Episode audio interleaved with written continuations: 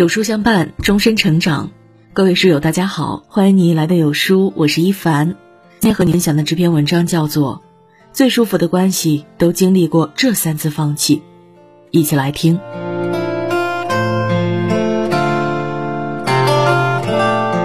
人和人之间，心动始于五官，常伴止于三观。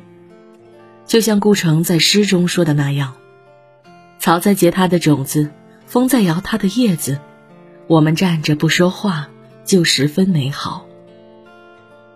最让人舒服的关系是亲疏有度、相看不厌、久处不累的。放弃零边界感。有这样一句话：和任何人走得太近都是一种灾难。人与人相处最忌讳的就是没有界限感，世间种种关系皆是如此。每个人都需要有一定的独立世界、独立空间，先成为快乐的自己，才能成为快乐的我们。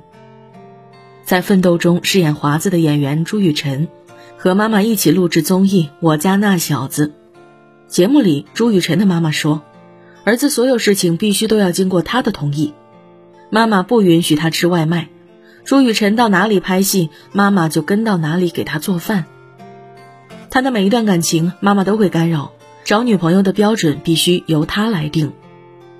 面对这种密不透风的爱，朱雨辰愁眉苦脸地说：“这种爱压力太大了。”他甚至以开玩笑的方式对妈妈说：“你会把我搞死。”连亲近如骨肉至亲的家人中，没有边界感都是一件恐怖的事，友情和爱情更是如此。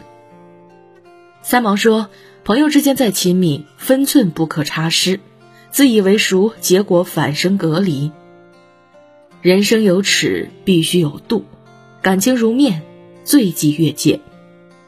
最好的关系，不是不分你我，而是亲疏有度；不是纠缠不清，而是浓淡相宜。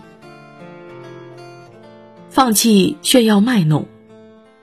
有人说，真正有教养的人不会站在道德制高点上盛气凌人，也不会炫耀卖弄、骄矜得意。没有亲身经历过，就别嘲讽人家，这点小事至于吗？碰到自己熟悉的领域，也别骄傲地说，这你都不知道啊。人各有优劣长短，不应拿自己的标准衡量别人的人生。张爱玲曾有个挚友，名叫严英。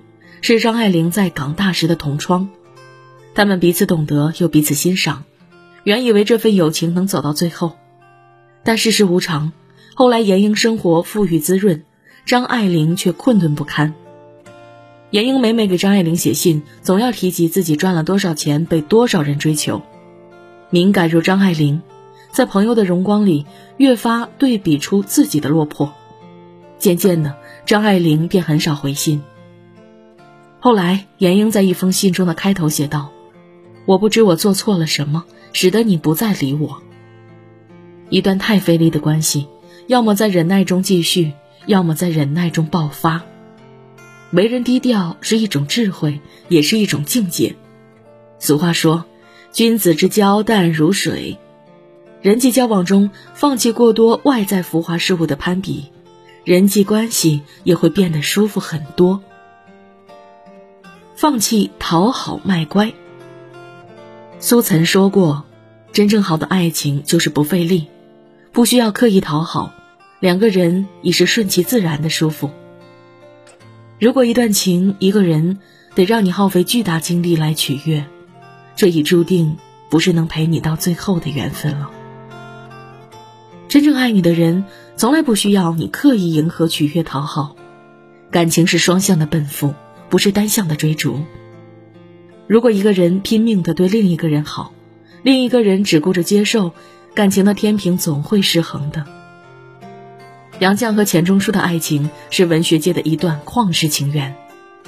两人在家的时候常展开读书竞赛，比谁读的书多。有一次，钱钟书和杨绛交流阅读心得，一本书第二遍再读，总会发现读第一遍时会有许多疏忽。杨绛不以为然说：“这是你的读法，我倒是更随性。好书多看几遍，不感兴趣的书则浏览一番即可。”读读写写，嬉嬉闹闹，两人的婚姻生活充满了悠悠情趣，羡煞旁人。能走到最后的关系，不是两个人看起来有多合适，而是看两个人相处有多舒服。最好的爱情大概就是这样，让你心动，也让你心安。余生，愿我们都能遇到相处舒服的人。自在惬意的走下去。